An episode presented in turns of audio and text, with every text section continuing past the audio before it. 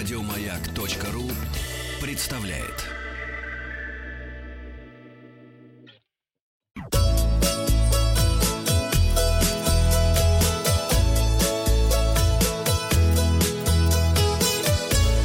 Роза ветров. Кстати, история российского советского радиовещания сохранила название аналога э, нашей «Розы ветров». Передача называлась «Земля и люди». Очень хорошее название. Подумываю о ребрендинге. С вами Павел Картаев, передача для любителей путешествовать. Сегодня мы завершаем наш спецпроект, посвященный мировым сокровищницам. Всю прошедшую неделю мы визуально, э, виртуально проникали в Третьяковскую галерею, посвятив наши визиты Дню основания нашей любимой галереи. Итак, в пятницу мы проникли в Третьяковку и рассмотрели картину. Напомню, что мы увидели. На картине изображена окраина обычной русской деревни. На переднем плане мы увидели молоденькие голые березки. На их пока э, пустых ветвях сидят только что вернувшиеся из спячки белки. А на самом деле как? Изображено на картине. На самом деле на Земле ковер из желтых листьев, так ответило 12% наших слушателей. Неправильный ответ. 18% считают, что на самом деле это центр Москвы. Нет, это не центр Москвы. На самом деле на ветках птицы 70% наших слушателей.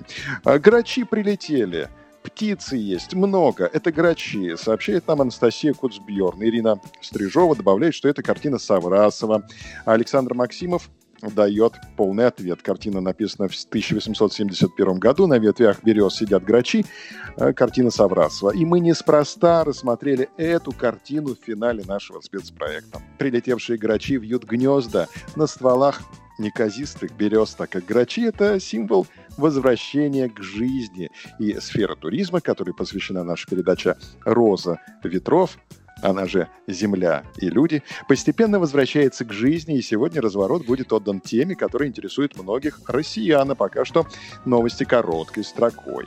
А прибывающих в Крым жителей других регионов будут помещать в обсерваторы за свой счет до снятия введенных из-за коронавируса ограничений, сообщил глава республики Сергей Аксенов.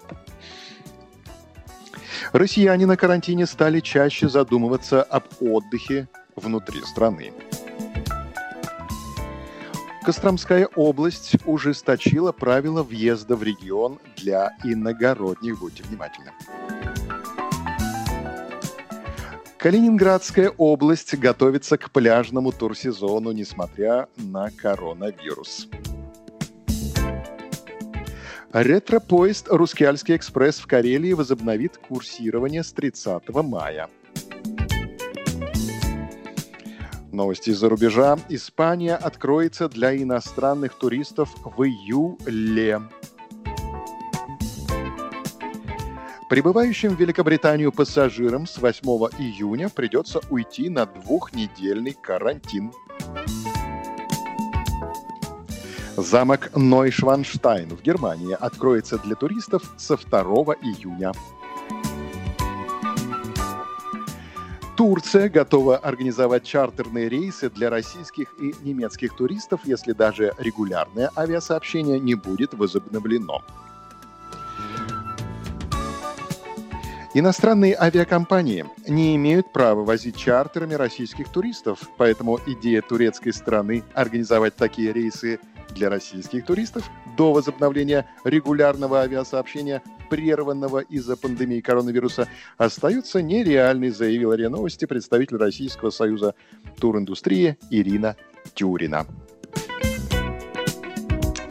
И тем не менее, многих волнует вопрос, каким будет лето в Турции. Попробуем ответить на него на развороте нашего выпуска «Роз ветров», но мы так привыкли проникать в разворот с помощью Светланы Юрьевны, что не хотелось бы отказываться от традиции, если увертюру Светланы Юрьевны под рукой. Ну, давайте проникнем сегодня традиционно. Каким будет лето в Турции? Отели Турции заканчивают подготовку к встрече туристов по новым правилам. В Анталии они уже полностью ее завершили. Туристы в этом году почувствуют разницу уже на выходе из аэропорта. Так, трансфер в отель будет организован с применением средств дезинфекции. По прибытии в гостиницу у туристов замерят температуру, а их багаж обеззаразят. На входе в отель также будут находиться дезинфицирующие приборы. На стойке регистрации персонал будет отделен от постояльцев экранами из оргстекла. Зарегистрироваться можно будет с помощью смартфона по QR-коду, чтобы избежать прямого контакта с людьми. В лифтах отелей будет сделана разметка по правилам социальной дистанции. Воспользоваться лифтом одновременно смогут не более четырех человек. QR-коды также будут использоваться вместо ключей от номеров, чтобы туристы не касались дверных ручек. Внутри комнат управление светом, кондиционером и другими электронными приборами также может осуществляться со смартфона. Кровати будут застелены одноразовыми простынями, непроницаемыми для жидкости. Пульт от телевизора и подобные предметы будут в одноразовых чехлах шведский стол останется, но накладывать себе еду ложками и щипцами, как раньше, будет нельзя.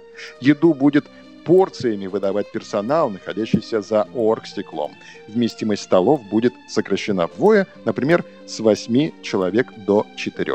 Таким будет лето в Турции, по крайней мере, таким его нам обещают.